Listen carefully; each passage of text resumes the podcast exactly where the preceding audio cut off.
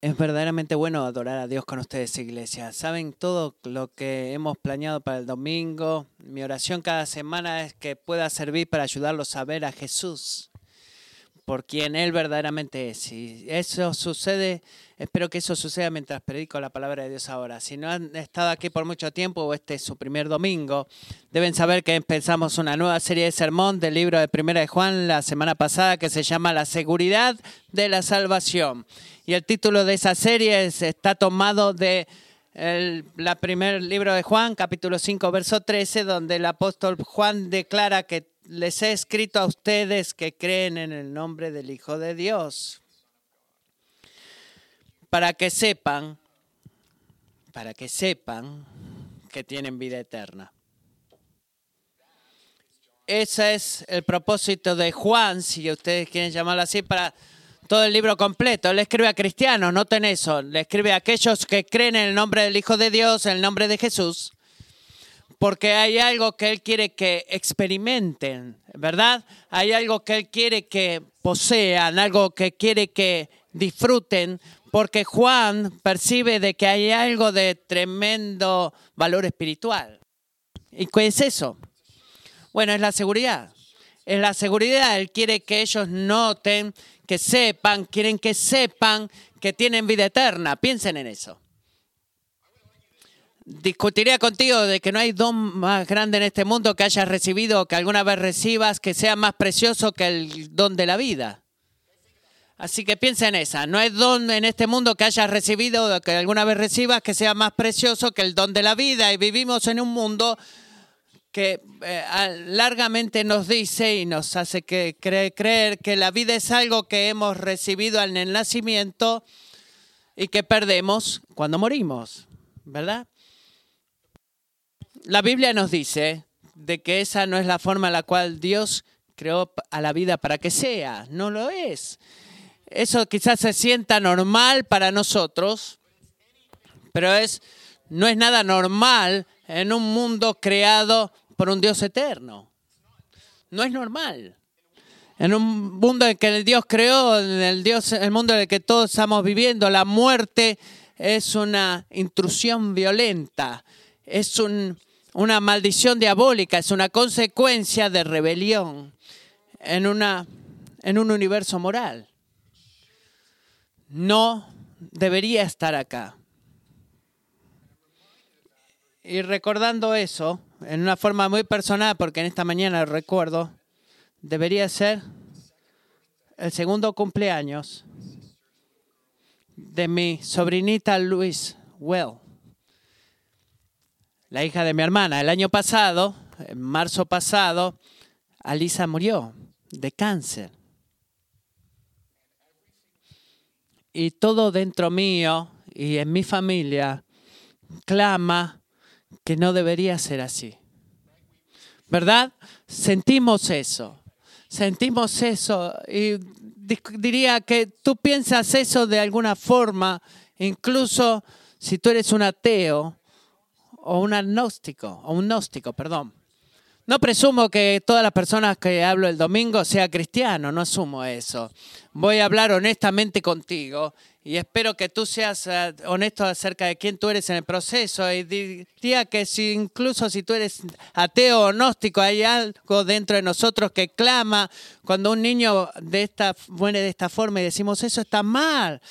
No debería ser de esa forma y existe una razón por la cual todos nos sentimos de esa forma. Tú quizás no creas en la existencia de Dios. Pero hay una razón, amigo, que tú sientes de esa forma y es debido a que cada ser humano, incluyéndote a ti, ha sido creado a la imagen del eterno Dios. Cada uno de nosotros, en la misma forma en la cual Dios mismo es eterno, también es la vida que Él ha tenido la intención que disfrutemos. Es una vida en la cual eh, perdemos, perdemos por nuestro pecado, pero es una vida que Dios nos está ofreciendo nueva a través del Evangelio de Jesucristo. Así que Jesús dice en Juan 11, 25, 26, yo soy la resurrección en la vida. El que cree en mí, aunque muera, vivirá.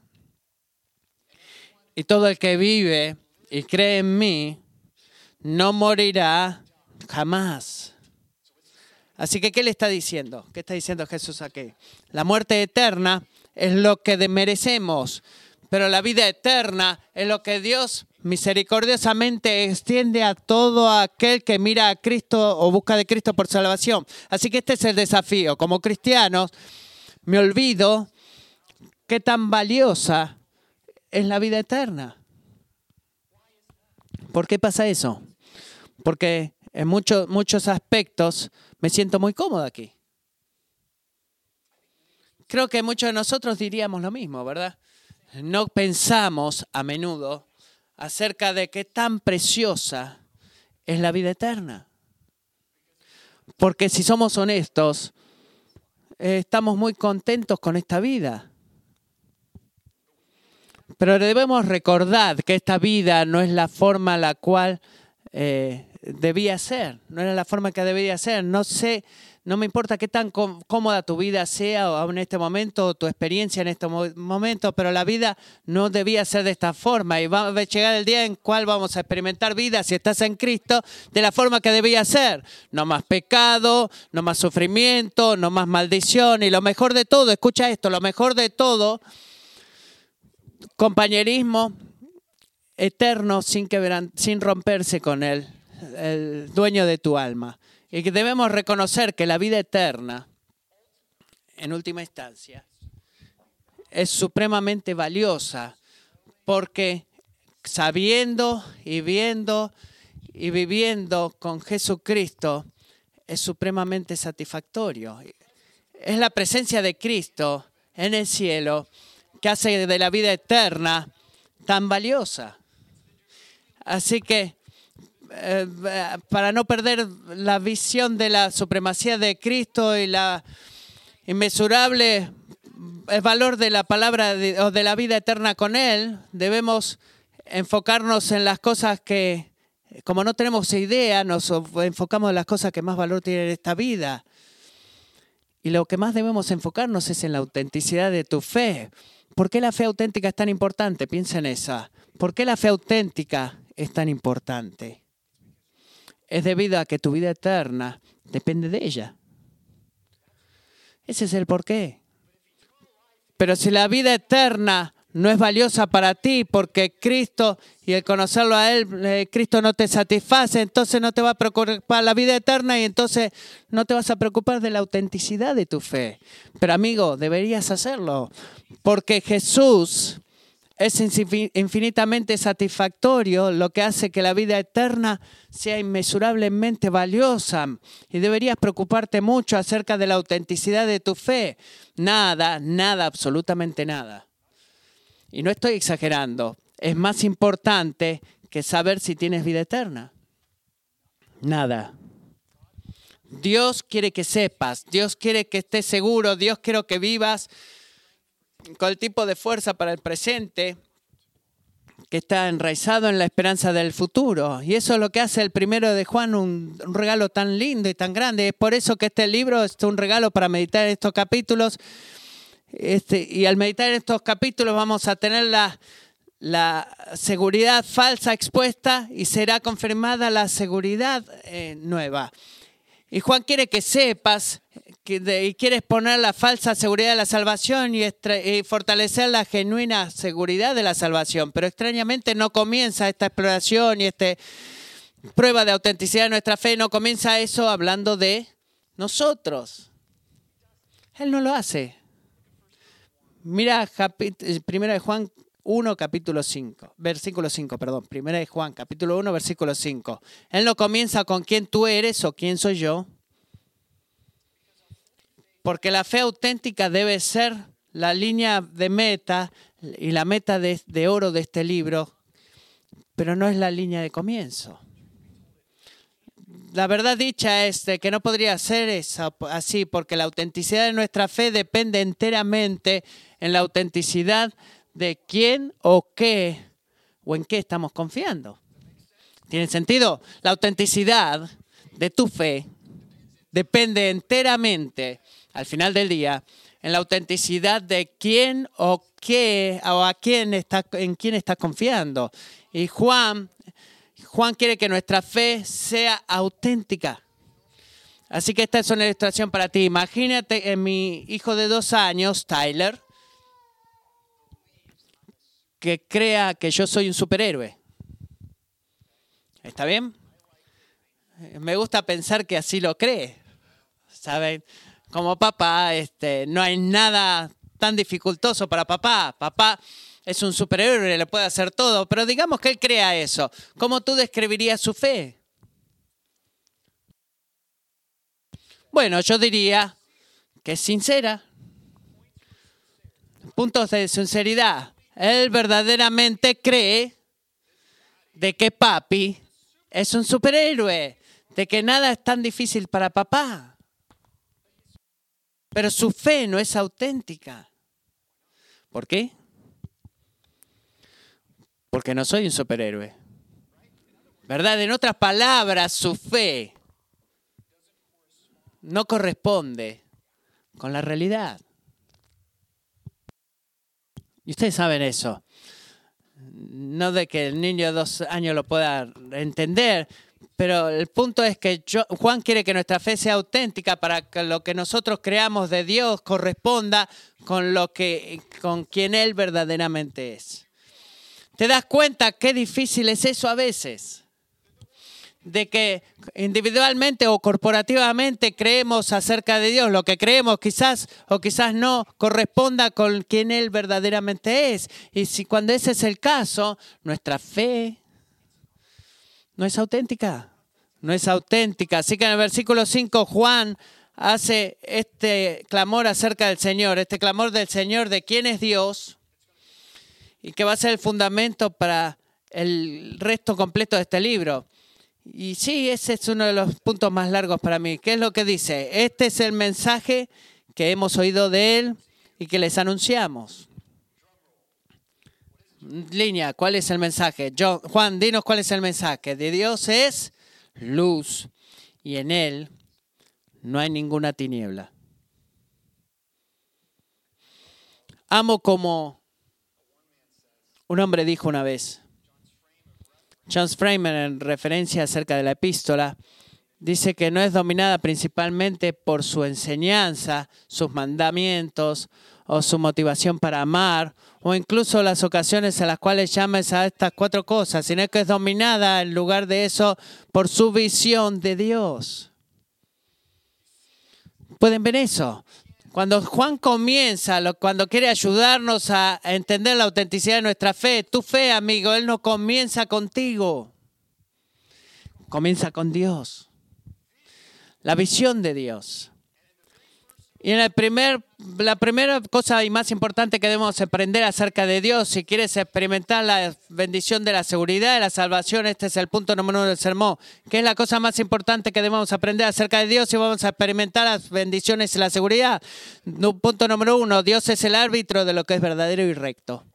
Él es el árbitro de lo que es verdadero y recto. Así que cuando Juan dice que Dios es luz, él está agregando su voz a un coro de voces del Antiguo Testamento. Él está uniéndose al Salmo que usa la misma metáfora para contarnos algo que Dios, de Dios que es. Salmo 27.1, el Señor es mi luz y mi salvación. ¿A quién temeré? El Señor es la fortaleza de mi vida. ¿De quién tendré temor? Salmo 36, porque contigo tú eres la fuente de la vida y, en tu luz podemos ver la luz. Salmo 104, 1 y 2. Bendice alma mía al Señor. Señor Dios mío, cuán grande eres. Te has vestido de esplendor y de majestad, cubriéndote de luz como un manto. Y el mismo modelo continúa en el Nuevo Testamento. Y esto se pone cada vez mejor. Juan capítulo 8, 12 dice, Jesús les habló otra vez diciendo, yo soy la luz del mundo. Soy la luz del mundo. El que me sigue no andará en tinieblas, sino que tendrá la luz de la vida. Juan 12, 46. Yo, la luz, he venido al mundo para que todo el que cree en mí no permanezca en tinieblas. Primero Timoteo 6, 15, 16, Pablo hablando de Cristo. Él manifestará su tiempo el bienaventurado, único soberano, el rey de reyes, señor de señores, el único que tiene mortalidad y habita en luz inaccesible.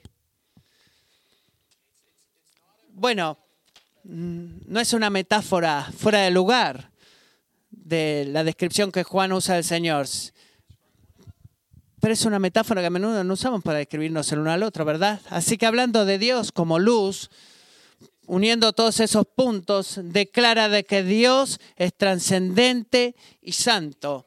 Y es un Dios que nos salva, revelando todo lo que es verdad y justo. Todo lo que es verdadero y justo. Primero que nada, la obra de su Hijo y la buena noticia del Evangelio. Esa es la imagen completa. Eso es lo que Juan nos está contando cuando dice que Dios es luz.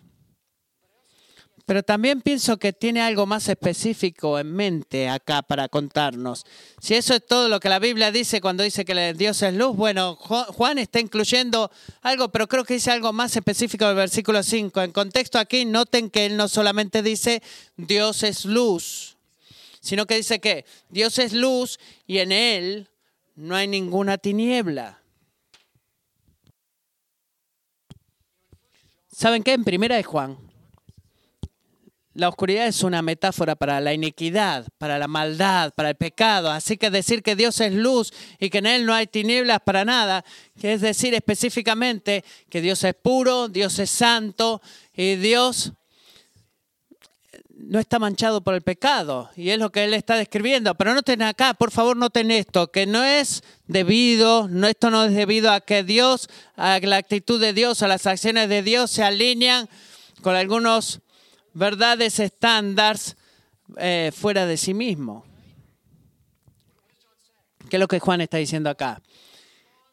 Que Dios corresponde a la luz, o que Dios apunta a la luz, que Dios refleja la luz como un estándar de lo que es verdadero y falso. No, él dice que, antológicamente hablando, dice que Dios es luz. Él es luz. Él es el estándar para seguir. Él es el modelo. Él es justo en cada aspecto de su naturaleza, su actitud, sus acciones. Lo mantienen a Él con su carácter eterno y perfecto. ¿Qué es, ¿Cómo es eso prácticamente? Que los motivos de Dios nunca están mezclados. Son acciones de, sus acciones son siempre correctas. Él no cambia como nosotros entre la obediencia y la desobediencia. Su justicia es sin mancha y siempre ha sido de esa forma.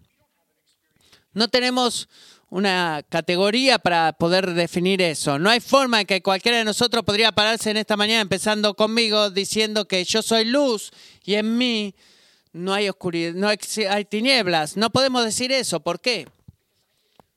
Porque nos enojamos. Yo me enojo, por ejemplo. El hombre que grita eh, eh, en el estado a los domingos a la mañana, tiene la habilidad de gritar en la casa también. Me enojo, soy impaciente, a menudo soy egoísta, soy pecador, arrogante. Soy pecador. Escojo las tinieblas incluso cuando sé que es malo. Dios nunca, nunca hace eso. Él nunca lo hace. Él nunca peca. Piensa en eso.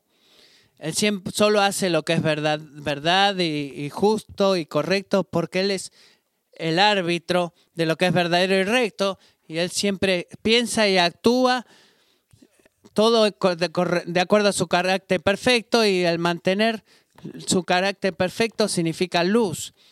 Todo lo que no está de acuerdo a su carácter eh, perfecto es tinieblas. Así que para ilustrar esto, me pregunto cuántos de ustedes saben lo que es un segundo en realidad. ¿Alguno sabe lo que es un segundo en realidad? Sí, sí, ¿verdad? Bueno, soy pastor y bueno, no hay un físico, pero para mí un segundo es el tiempo entre un movimiento consecutivo de un reloj de gas clac bueno, eso es lo que es un segundo, pero en verdad no lo es. De acuerdo con la Oficina de Pesos y Medidas, un segundo es la duración de 9.192 millones y 131.770 periodos de la radiación correspondiente a la transición entre dos niveles hiperfinos del estado fundamental del átomo de Celsius 133. Y es verdad, es verdad lo que les digo. ¿Qué tal un kilogramo? Es una masa, ¿verdad? ¿Qué es un kilogramo?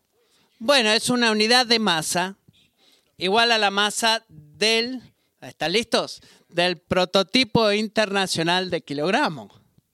¿Ok? ¿Qué es qué? Es un pequeño cilindro de aleación platinoirídica resguardada en una bóveda de alta seguridad por los últimos 127 años en París. Y es verdad esta historia. ¿Por qué menciono estas cosas? Para, eh, ¿Por qué estoy mencionando esto? Bueno, porque tenemos un estándar confiable de lo que es el segundo y tenemos un estándar confiable de lo que es un kilogramo. Amigo, podemos estar muy, muy, muy, muy, muy seguros, mucho más seguros acerca de lo que es espiritualmente verdad y espiritualmente falso. Lo que es moralmente correcto y lo que es moralmente incorrecto. ¿Por qué? Porque el punto bíblico de comienzo de la ética bíblica no es lo que se ve bien o lo que se ve mal para nosotros, sino que es lo que Dios nos ha dicho que se debe cumplir o no cumplir y que es su carácter eterno perfecto.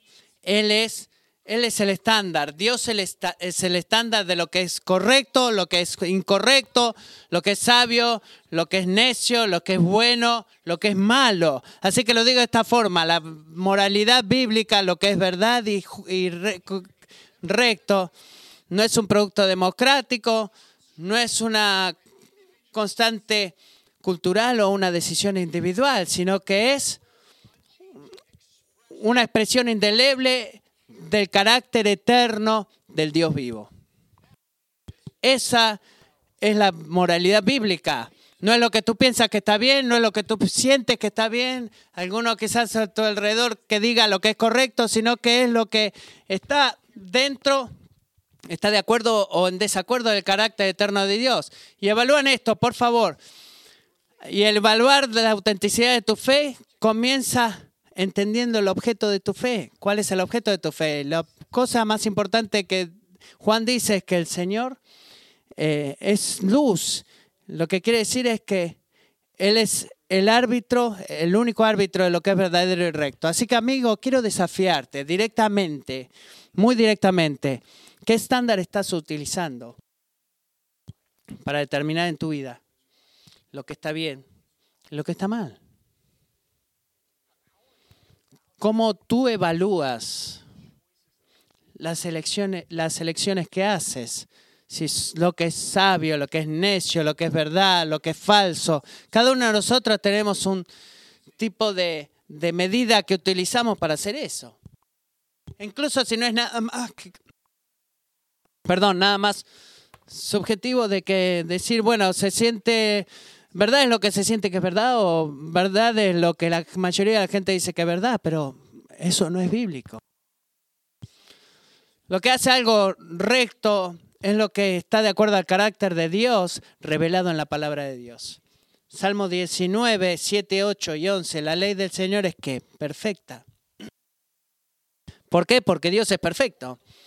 La ley del Señor es perfecta que restaura el alma. El testimonio del Señor es seguro que hace sabio al sencillo. Los preceptos del Señor son rectos que alegran el corazón. Además, tus siervos han estado por ellos. En guardarlos hay gran recompensa.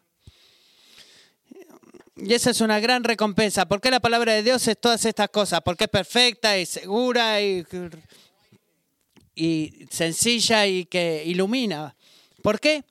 Porque bueno, porque ese es Dios, así es Dios refleja su carácter eterno y perfecto. Es la base para la moralidad, de lo que es verdad, falso. Eh, eh, y punto número uno comienza con una humilde un humilde reconocimiento que Dios, Dios solamente, es el árbitro de lo que es verdadero y recto. Punto número dos. Estar caminando con Dios, con ese Dios, con tal Dios, perdón, significa estar caminando a la luz. Miremos el versículo 6. Versículos 6 y 7 de Primera de Juan.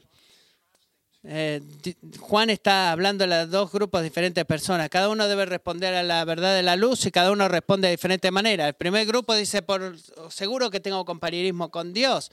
Creo que existe. Definitivamente me considero a mí mismo una persona espiritual. Y Dios ama a todo el mundo, así que sí, sí, seguro, soy un cristiano. Bueno, existe un problema en eso. En ese pensamiento, porque para el primer grupo aquí no están caminando a la luz, sino que están caminando a las tinieblas. La, la luz no revela un camino de obediencia a la palabra, sino un camino de desobediencia. Así que ellos están haciendo lo que a ellos les parece que está bien, en lugar de hacer lo que Dios dice que está bien. Y esa es una definición del pecado, que es el pecado, no es un hombre en el, en el closet que sale a asustar a la gente, no. Es algo en nuestra naturaleza, acciones o actitudes que no corresponde con el carácter perfecto de Dios. Y eso es lo que caracteriza a este primer grupo, que están haciendo lo que quieren hacer en lugar de hacer lo que Dios les dice que haga ahora. Detengámonos un segundo y seamos honestos, ¿ok? Si alguien viniera a ti desde la calle y dijera, disculpe, ¿usted está caminando en tinieblas? ¿Qué pensarías? ¿Qué responderías? Bueno, creo que muchos de nosotros dirían de ninguna manera, no. Quizás la mayoría diríamos, quizás este, viviendo en un camino de rebelión, en camino a la palabra de Dios, ah, suena muy duro eso también que me digas, no creo que sea, sí, no soy una persona, si eso es lo que quieres decir. Bueno, acá está el problema con esa respuesta. Si decimos que tenemos compañerismo con Él y, caminamos en la oscuridad, estamos mintiendo y no estamos practicando la verdad. ¿Por qué no? ¿Por qué no? Porque caminar en tinieblas no significa ser una mala persona comparada con otra persona a tu alrededor. Por favor, escucha eso. Nos gusta pensar de esa forma, nos gusta alabarnos, nos gusta definir a la oscuridad. Somos tan buenos en esto, no debemos ser entrenados, somos buenos en hacerlo no definimos la tiniebla o el pecado como algo que aquellas personas hacen, pero no yo. Siempre aquellas personas, y amigos, eso es mentira, eso es una mentira. Caminar en, en tiniebla es fallar en, en, en, la actitud de la que representa la, la, santidad de Dios. Dios dice lo que es correcto y lo que es bueno, no la gente a tu alrededor. Si tú clamas ser cristiana que tiene compañerismo con un Dios que es Dios mientras vives en tinieblas, tú estás diciendo una mentira y viviendo una mentira también. ¿Por qué dices una mentira? Bueno, porque tú estás diciendo que tú en Dios puedes tener compañerismo con Dios sin importar de que estás desobedeciendo su palabra y tú vives una mentira, no practicas la verdad porque las opciones que escoges son la opositiva de las son opuestas, perdón, de las palabras que hablas. En otras palabras, eres un hipócrita. Porque el Dios que es luz no puede tener comunión, no puede tener compañerismo personal con alguien que está caminando en tinieblas. Y si tú piensas eso, estás, estás mintiendo y de vuelta, aquellos que no son creyentes, siento como que me he perdido de no poder reconocer de mi punto de vista, en mi perspectiva, los cristianos, los que dicen ser no cristianos, muchas veces viven con mayor integridad que, los que, muchos de los que dicen que son cristianos. ¿Por qué digo eso? Porque bueno, no, no claman tener compañerismo y comunión con Dios y su vida revela eso y por lo menos son honestos, pero nosotros clamamos tener compañerismo con Dios, pero muchas veces nuestras vidas es igual a la de ellos. Y amigos, si ese eres tú, sabe esto, tú estás viviendo una mentira y necesitas la palabra de Dios en el versículo 10 para destruir tu ilusión de que clamas tener comunión con Dios cuando, cuando no vives en sumisión a su palabra. Y es clamar eso espiritualmente, que tienes una comunión con el Padre que verdaderamente no existe. No puedes estar bien con Dios si tú, si tú desafías su voluntad. ¿Por qué? Porque caminar con Dios siempre significa caminar a la luz. Mira el versículo 7, 1 Juan 1.7, pero si andamos en la luz, como Él está en la luz, en otras palabras, si nuestros pensamientos, nuestros deseos, nuestras voluntarias se conforman a la voluntad de Dios en lo que es verdad, tenemos comunión unos con otros y la sangre de Jesús, su Hijo, nos limpia de todo pecado. Cuando leo esas palabras, estudiando esta palabra esta semana, fui sorprendido. Déjeme decirles por qué. Sígame en esto. ¿Qué esperarías que Dios dijera en este caso a través de Juan? Si andamos en la luz como Él está en la luz, tenemos comunión con quién? Con Dios. ¿Verdad? Eso es lo que tú esperarías que dijera el versículo 7, pero no dice eso. Dice que si andamos en la luz, tenemos comunión con quién? Los unos con los otros. Versículo 6 está hablando de la comunión con Dios. Y cuando tú esperas que diga la comunión con Dios otra vez, Él no lo hace. Él dice comunión con unos con otros. ¿Qué te quiere decir eso? Bueno, está haciendo un punto importante acá. Tú no puedes separar la comunión con Dios de la comunión con uno el otro, con su pueblo. Más específicamente, comunión genuina unos con otros.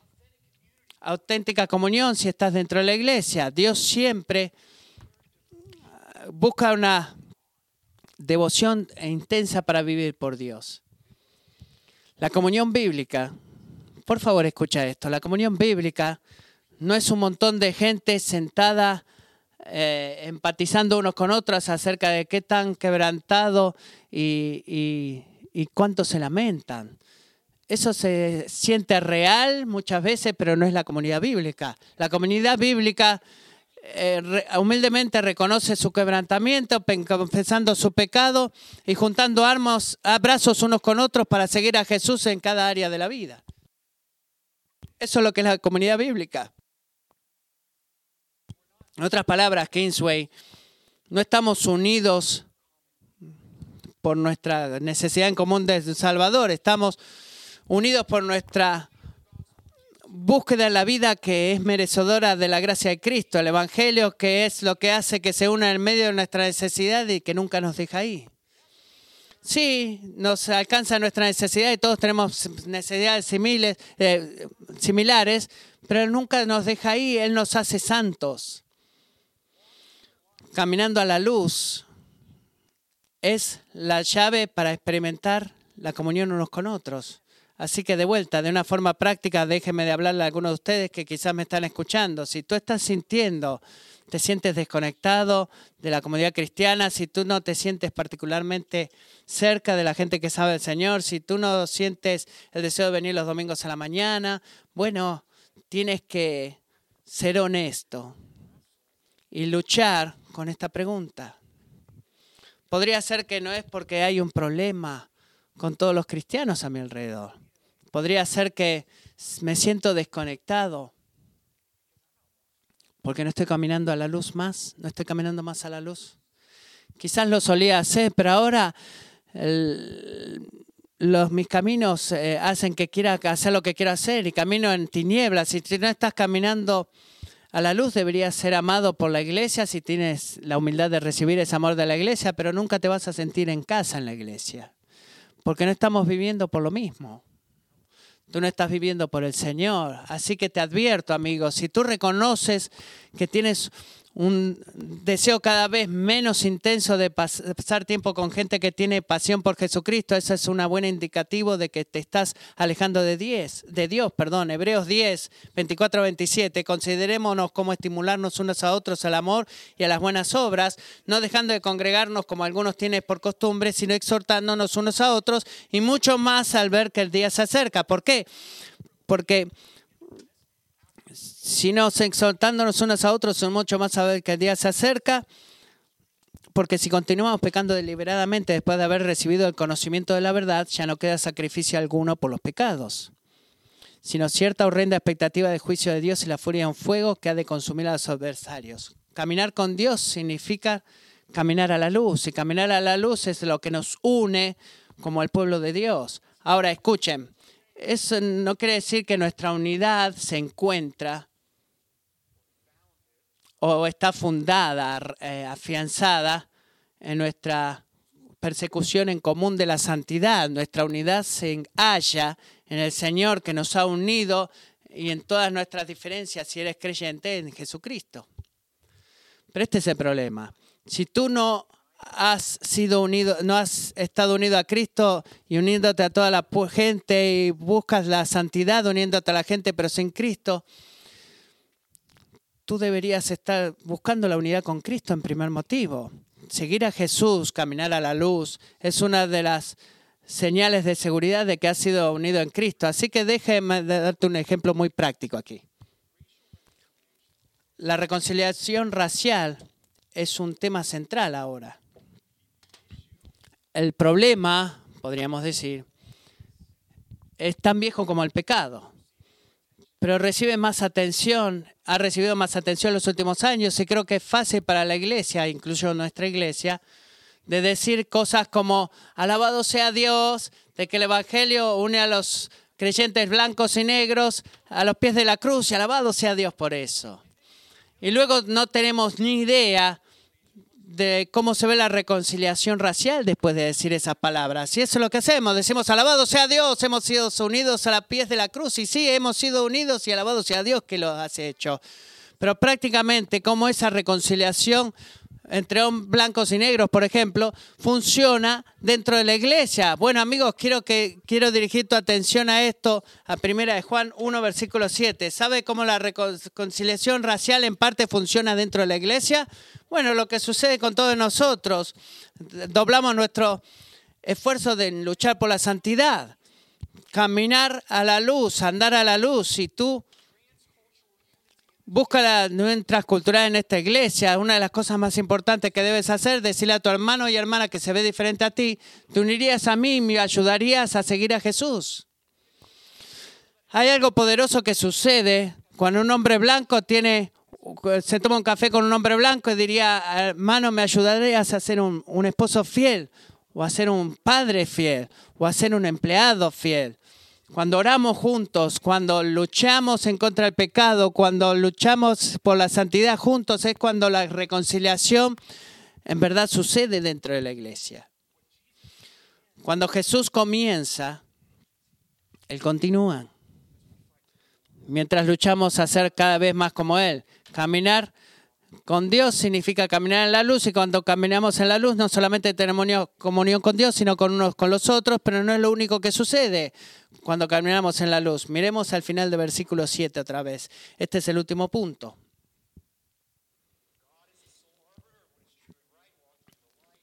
Dios es el árbitro de lo que es verdadero y recto. Eh, caminar, caminar, caminar perdón, eh, con Dios significa caminar en la luz. Punto número tres, caminar en la luz significa ser limpiado progresivamente de todo pecado. Así que si tú eres cristiano y tú has escuchado todo lo que he dicho, me imagino que parte de ti está dolorosamente al tanto de que hay áreas en tu vida donde tú estás, estás lidiando para poder caminar en la luz. Presumo eso, quizás es parte de ti, quizás se pregunta, ¿cómo puedo estar seguro de la salvación cuando eh, la escapada espiritual de mi alma tiene tantas esquinas? tantas, tantos huecos en los cuales sigue habiendo tinieblas, pecado.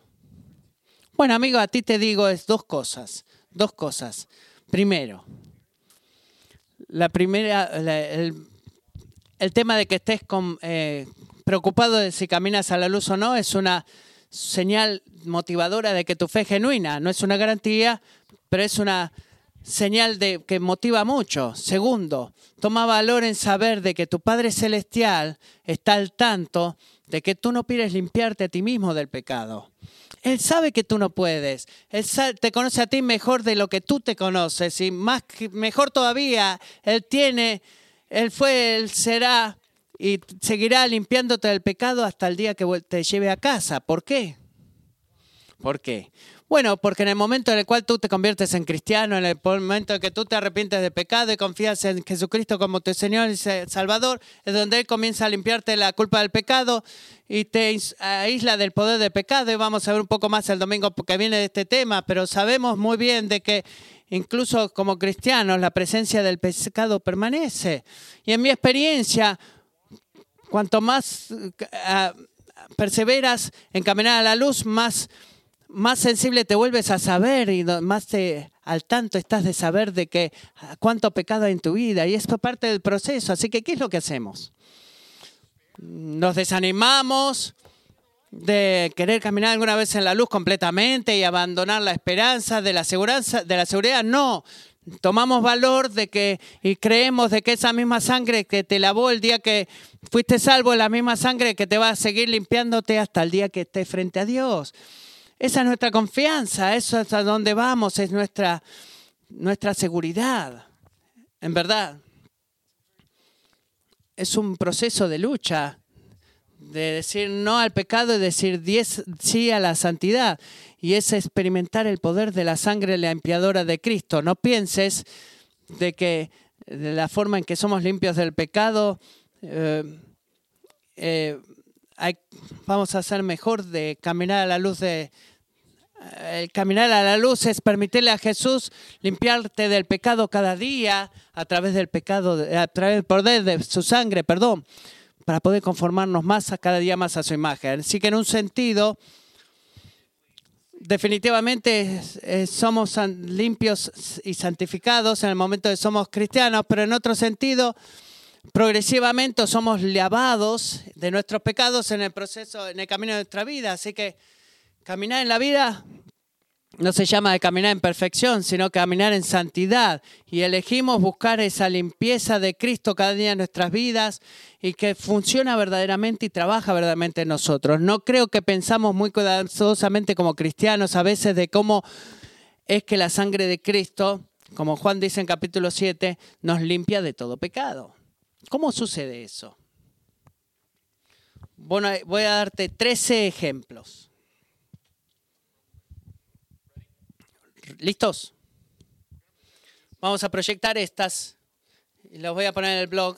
Este es el fruto del estudio de esta semana y me quedé sorprendido, sorprendido. Esto es simplemente un ejemplo de cómo la sangre de Cristo práctica, eh, forma práctica nos limpia. La sangre de Jesús nos dicha de que no estamos, no somos solos. Dios es dueño de tu cuerpo porque te ha comprado con un precio. 1 Corintios 6. La sangre de Jesús nos da la seguridad de que la obra de Dios es en nosotros como individuos y como iglesia y motiva el cuidado y el valor de cada uno como Dios motiva el valor de, que tiene por nosotros. Hechos 20, la sangre de Jesús nos permite experimentar paz en medio de las dificultades, situaciones más difíciles, con confianza de que el Señor está cerca. Efesios 2, la sangre del Señor nos saca los afectos aparte de las cosas del mundo y nos lleva al amor a Dios. Hebreo nuevo, la sangre de Jesús nos hace sacar nuestros secretos más oscuros a la luz eh, con la confianza de que eso también puede ser perdonado. Hebreos Dios, el Señor Jesús nos da comunión con el Padre, la sangre de Jesús. La sangre de Jesús nos da eh, las... Perdón. La sangre de Jesús nos da confort con una promesa de que Dios va a permanecer eh, en todo nuestro sufrimiento. La sangre de Jesús renueva nuestra confianza de que el poder de Dios es más grande que el poder del pecado. Apocalipsis 1. La sangre de Jesús nos da poder para pelear por unidad en la iglesia. Apocalipsis 5. La sangre de Jesús prueba que podemos confiar en Dios, traer justicia, perdón, de que va a traer la palabra de Dios nos da la seguridad en el amor del Padre, Romanos 8, y la sangre de Jesús nos garantiza el gozo en el nuevo cielo y en la nueva tierra. Amigos, alabado sea Dios por la sangre de Jesucristo. Alabado sea Dios por la sangre de Jesucristo. Amén. Después les voy a dar estos 13 puntos a cada uno para que los puedan leer más tranquilos. Caminar en la luz significa caminar con Dios. Eso no significa que la sangre de Jesucristo nos ha limpiado de una sola vez, sino que progresivamente nos limpia en todas formas. Y esa en última instancia es una obra que Él puede hacer que tú no puedes hacer por ti mismo. Tú no puedes limpiarte a ti mismo del pecado. Y así todo, tienes un papel importantísimo en el proceso. La limpieza del pecado por la sangre de Jesucristo no es automática. Debemos escoger caminar a la luz en lugar de caminar en tinieblas. Debemos luchar por la santidad sin la cual nadie verá al Señor. Pero nuestra confianza está en la promesa de Dios en el y en el poder de Dios. ¿Por qué? Porque que dice Pablo en 2 Corintios 7.1. Por tanto, amados, teniendo estas promesas, Limpiémonos de toda inmundicia de la carne y del espíritu, perfeccionando la santidad del temor de Dios. Lo leo de vuelta, 2 Corintios 7.1. Por tanto, amados, teniendo estas promesas, he leído 13 de esas promesas recién. Limpiémonos de toda inmundicia de la carne y del espíritu, perfeccionando la santidad en el temor de Dios. ¿Está bien? Hagamos eso juntos, evaluando la autenticidad de nuestra fe, comienza en el entendimiento del objetivo de nuestra, el objeto de nuestra fe. Y la cosa más importante que Juan dice es que Dios es luz. Él es el árbitro de lo que es verdad y, correcto. Significa Estar caminando con Dios significa estar caminando en la luz, lo que significa que caminar en la luz significa ser limpiado progresivamente de todo pecado, mientras sometemos perdón, al poder de Jesús. Así que vamos al comienzo otra vez. Viendo esto, la exhortación de Dios en esta mañana para nosotros es muy simple. Iglesia, camina en la luz no camines en tinieblas.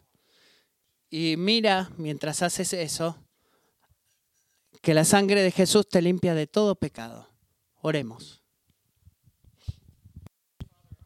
Padre Celestial, te doy gracias, muchas gracias de que hay poder en tu sangre. Poder en tu sangre. Y Padre, te pido en esta mañana que tú nos des valor para venir a ti en cada rincón de nuestro, con cada rincón de nuestro corazón donde el pecado y las tinieblas permanecen y que lo traigamos a ti y te veamos a ti limpiarnos a través de tu sangre. Señor, renueva nuestro valor para luchar por lo que es justo. Que pongamos nuestra confianza en tu poder y en tus promesas. Amén.